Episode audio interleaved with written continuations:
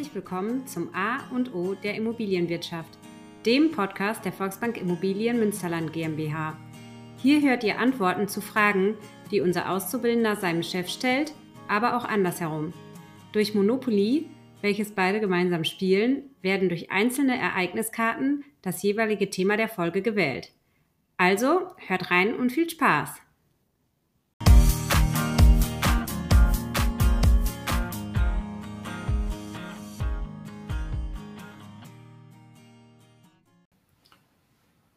Hallo Adrian. Hallo Oliver. Schön, dass wir wieder zusammen sind. Und ich habe mir heute mal was überlegt. Du hast jetzt so oft davon gesprochen, dass du gerne eine Immobilie kaufen willst. Ist das immer noch so? Ja, Oliver, äh, will ich immer noch. Gut.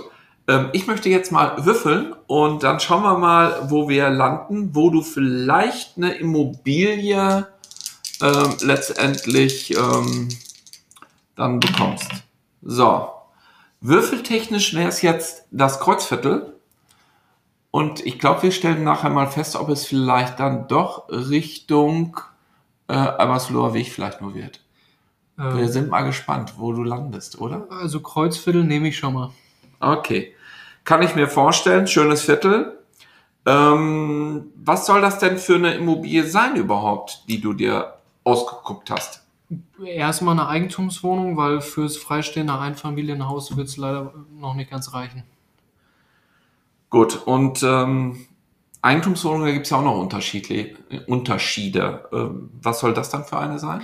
Also wenn wir jetzt wieder nach Wunschobjekt gehen und äh, so Traumvorstellungen des äh, Kaufinteressenten, äh, hätte ich natürlich gerne Penthouse-Wohnungen äh, irgendwo schön am Kreuzviertel oder vielleicht auch äh, mit Blick auf den Aasee. Ähm, aber da ist ja dann die Frage, äh, ob ich mir das leisten kann oder nicht. Ja, und das ist doch unser heutiges Thema, diesen größten Fehler beim Immobilienkauf zu vermeiden, dass man sich was aussucht, was eigentlich unerschwinglich ist. Ne? Das haben wir heute. Aber bleiben wir mal bei der Eigentumswohnung. Wie geht's denn da weiter bei dir? Ähm, also, nachdem ich mir das Exposé angeschaut habe, und äh, geguckt habe, ob ich mir das Ganze eben leisten kann oder nicht, äh, mache ich erstmal so eine Bierdeckelberechnung. Ja, ich glaube, du brauchst auch nicht mehr als einen Bierdeckel. Ne? Also das war ja schon mal irgendwo anders Thema. Ich glaube, wir kriegen das auf dem Bierdeckel hin. Ähm, willst du voll finanzieren oder hast du Eigenkapital? Das Eigenkapital kann ich gerade noch so stemmen, weil ich habe fleißig gespart. Also äh, eine 100% Finanzierung. Okay. Ähm, das heißt, die Nebenkosten zahlst du? Genau. Die hast du auf der hohen Kante liegen? 12% von dem Kaufpreis habe ich. Ja. Wie kommst du auf 12%? Einfach mal so in den Raum geworfen. Nee. Mal hier aufgeschnappt, aber was dahinter steckt, das ist noch, noch so ein Nirvana, ist noch nebelig, oder wie? Pass auf, drei Punkte habe ich. Ähm, Ach komm. Glaube ich dir nicht. Schieß los. Ähm, Notarkosten, da kann ich dir allerdings keine Prozente nennen. Dann äh, die Grunderwerbsteuern NRW bei 6,5 Prozent. Und äh, wir wollen ja natürlich auch noch bezahlt werden. Bei Eigentumswohnungen, Einfamilienhäuser gibt der Gesetzgeber 3% vor für Käufer und Verkäufer. Von Verkäuferseite kann dann dementsprechend mehr verlangt werden. Und das ergibt dann so circa 12%. Ja, ich gebe dir noch die Lücke, die du da hast. Notar und Eintragung beim Grundbuch zwischen 1,5 bis 2 Prozent, mittlerweile eher sicherheitshalber bei 2 Prozent äh, letztendlich kalkuliert. Ja, und unser Honorar mit 3 Prozent, äh, das haben wir äh, inklusive Mehrwertsteuer gemacht. Also von daher kommst du mit den 3 Prozent aus. Woanders musst du vielleicht 3,57 ähm, bezahlen. Also von daher solltest du aus dem Grund vielleicht auch bei uns äh, kaufen und nicht woanders. Ähm, ja, dann hätten wir doch schon mal was. Du kaufst nur Neubau oder muss man vielleicht ein bisschen noch für Renovierung, Sanierung investieren? Das ist ja sowas. Das sind jetzt nicht die Nebenkosten äh, der 12 Prozent, sondern die Nebenkosten, die anfallen, wenn der Kauf abgeschlossen ist. Also äh, sagen wir mal, wenn ich modernisieren muss, im schlimmsten Fall sanieren muss oder einfach nur Möbel kaufen möchte, dann äh, müssen die Kosten ja auch irgendwie einkalkuliert sein. Dann bräuchtest du noch ein bisschen mehr Geld, ne? Ja. Aber du bist noch jung, du hast Freunde, das heißt, beim Tapeten abkratzen äh, helfen die dir schon mal. Dafür stellst du eine Kiste Bier, alkoholfrei natürlich dahin, ne? Ja, das ist dann die sogenannte Muskelhypothek, glaube ich. Ja, die wirst du wahrscheinlich wie jeder andere auch völlig überschätzen, ne? weil ähm, klar, die machen das alle, die wollen dann aber was zu trinken und äh, so ein bisschen Pommes Currywurst noch. Zur Motivation musst du den schon dahin stellen. Und äh, was du auch bezahlen musst, die Tapete, die Farbe, ne? Nicht vergessen, Adrian. Also so ein bisschen von deiner hohen Kante musst du noch wegschieben, vielleicht für modernisieren. Aber das sind so Feinheiten. Das wäre so eine gefährliche Sackgasse, wo mancher schon reingelaufen ist und dann umdrehen musste. Noch irgendwas? Ähm, bei Eigentums- oder gerade bei Eigentumswohnungen äh, fallen ja jetzt auch noch Kosten für die Instandhaltungsrücklagen an und die Nebenkosten grundsätzlich, die ich jetzt monatlich zu zahlen habe. In Form von Betriebskosten oder Verwalterkosten. Äh, darauf muss ich ja auch achten, dass ich jetzt von meinem monatlichen Budget, was ich habe, dass ich da auch einkalkuliere, dass die Wohnung mich ja nicht nur die Annuität kostet, sondern dass sie mich ja auch die laufenden Kosten, äh, dass die irgendwie gedeckt sein müssen. Äh, ich gehe noch mal ein Stückchen zurück. Also ähm, ich glaube, du hast so ein bisschen festgestellt, du musst schon eine größere Bilanz da aufmachen. Ja. Aber du wolltest das ja auf dem Bierdeckel haben, ne?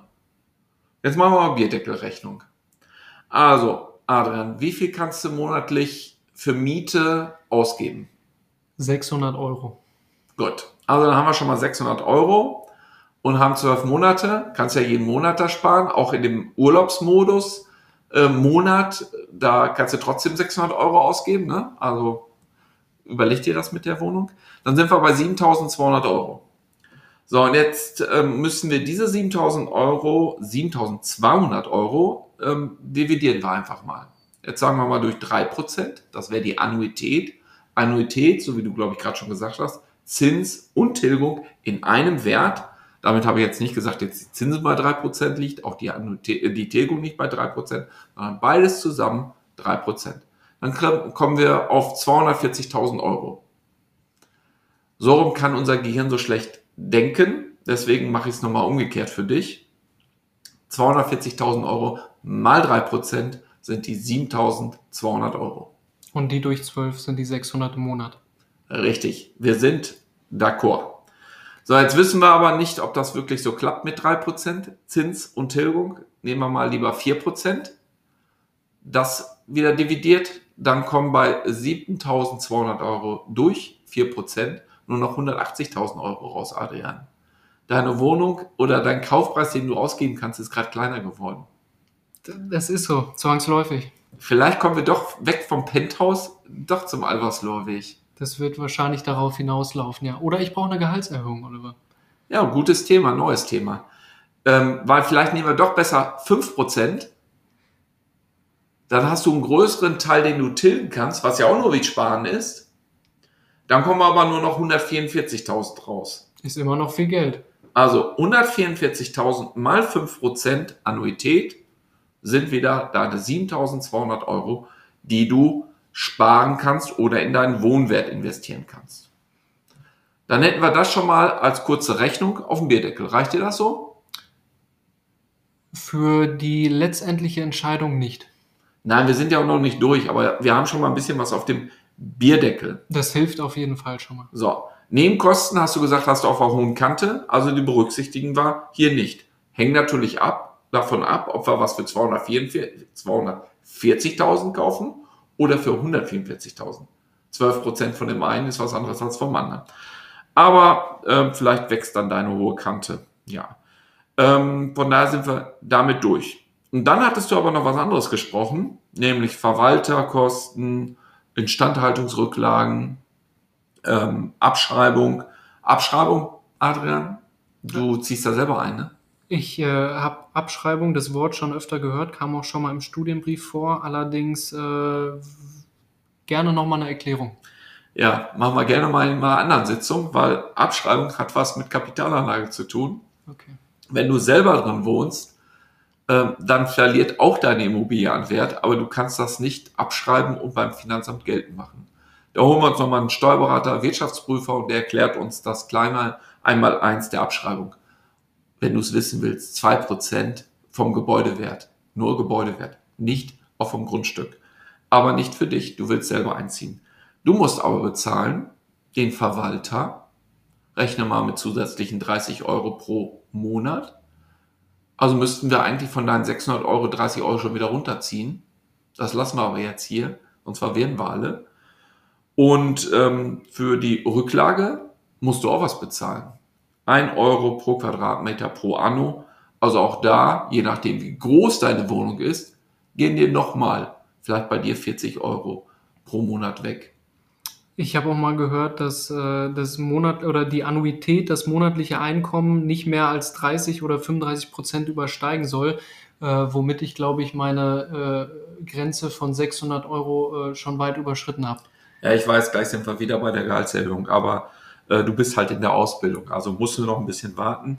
Aber das ist genau richtig. Also man spricht davon, 30, 35 Prozent höher sollte es nicht sein. Das ist aber völlig unterschiedlich vom Standort, wo man was kauft. In Münster wird das bei Leuten, die starten, sicherlich eher bei 35 Prozent sein. Und trotzdem, so wie du es sagst, willst du jetzt starten, weil du letztendlich dir selber die Miete zahlen willst. Und das ist ja genau der Tilgungsanteil.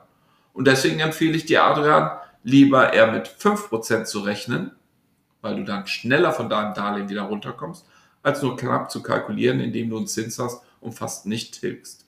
Das wäre mein Ansatz. Sehr cool.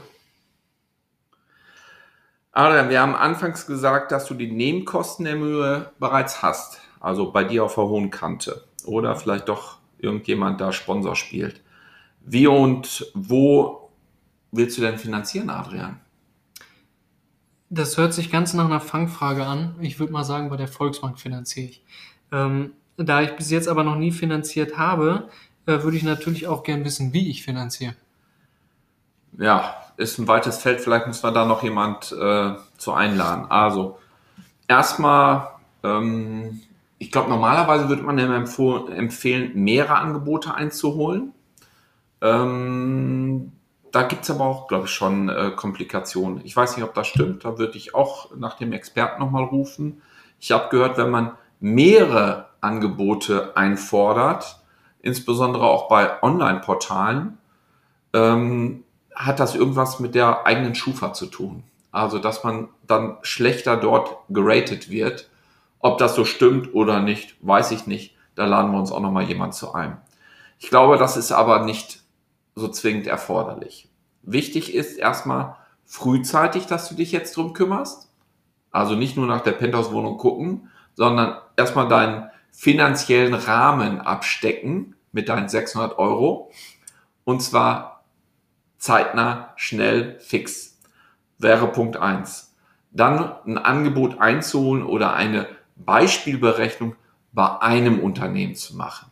So, das ist natürlich die Volksbank. So, und die Volksbank hat an sich ja auch verschiedene Partner, mit denen wir zusammenarbeiten. Also von da kannst du dir vielleicht auch das ganze Gehampel mit den Online-Portalen sparen.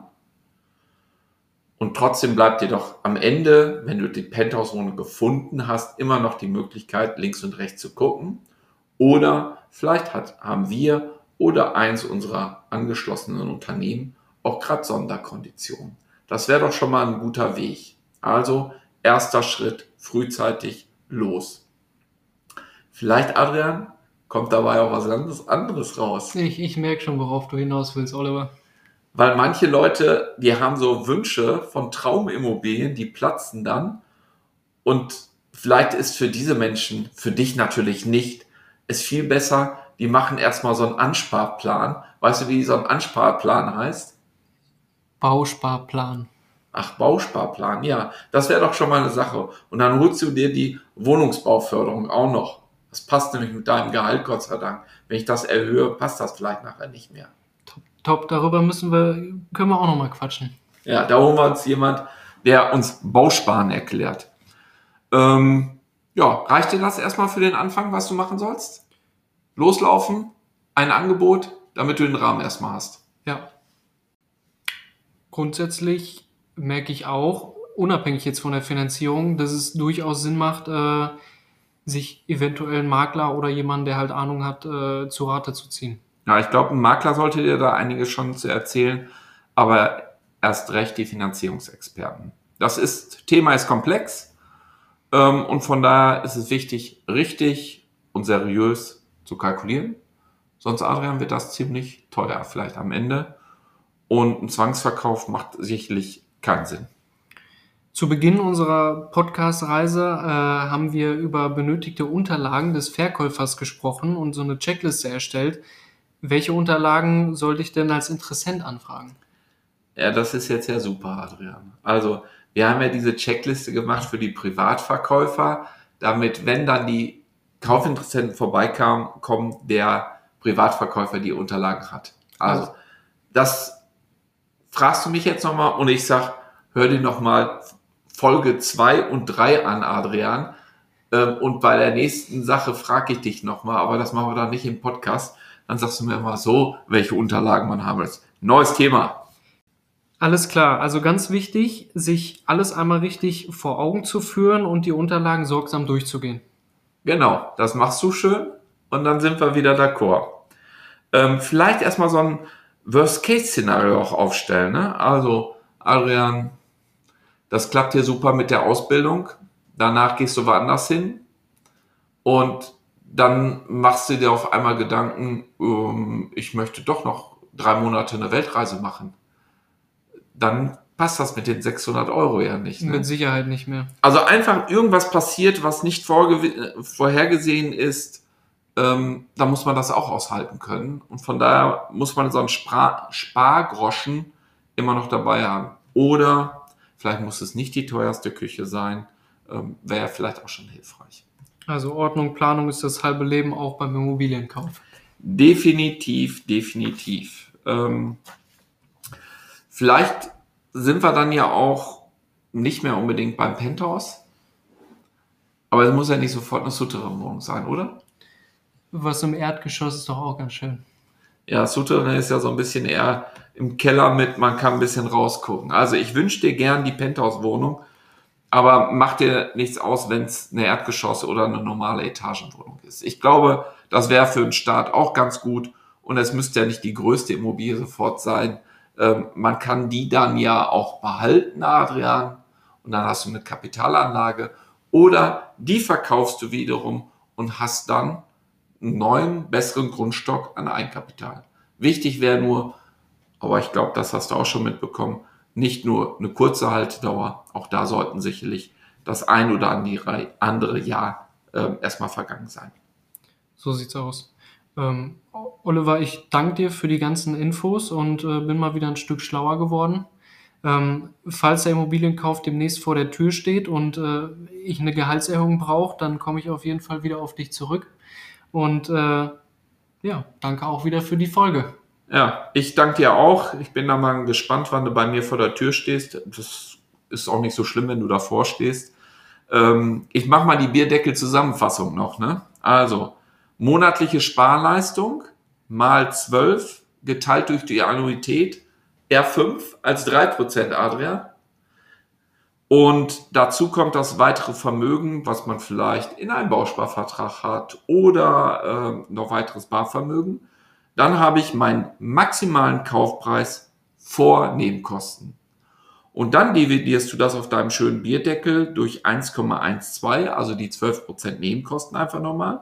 Und was da dann rauskommt, ist dein maximaler Kaufpreis nach Nebenkosten, aber ohne Risikozuschlag. Also dann sollte es auch genau sein. Feinheiten wie Verwaltung und so weiter musst du oben abziehen schon von deiner monatlichen Sparleistung. Und dann hättest du deinen Bierdeckel, den solltest du immer schön dabei haben und immer vergleichen, ob der Preis, der da drauf steht, mit dem Exposépreis übereinstimmt. Und dann wünsche ich dir ein schönes Penthouse mit Blick auf den Aasee und ähm, dann kannst du mich ja mal einladen zu so einem kleinen Grill-Event auf der Dachterrasse. Alles klar, das kriegen wir hin. Dann sind wir wieder durch und ich freue mich aufs nächste Mal und ähm, bis bald, Adrian. Bis dann. Ciao.